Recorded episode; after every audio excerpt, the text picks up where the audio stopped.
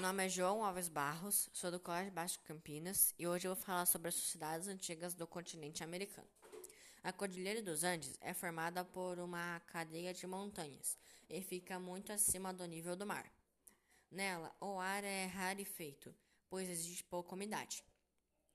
Além de o clima ser mais frio do que a zona litorânea, onde hoje se localiza o Peru, desenvolveu-se um dos maiores impérios do continente americano, o Império Inca.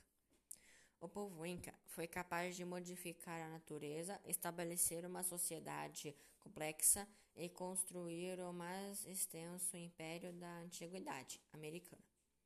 Essa civilização construiu mais de 40 mil quilômetros da estrada para unificar o território ligando montanhas, vales e o litoral.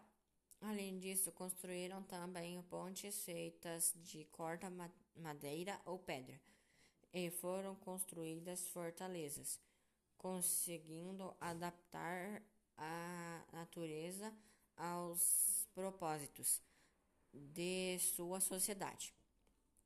Estavam divididos entre a realeza, a nobreza e os comuns.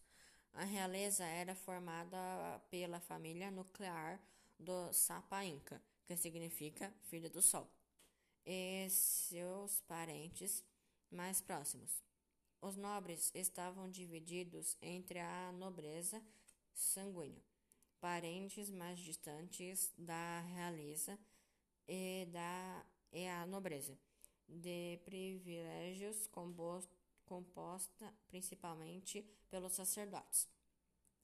Entre os comuns havia os camponeses, responsáveis pelo cultivo das terras do império e pela realização de obras públicas.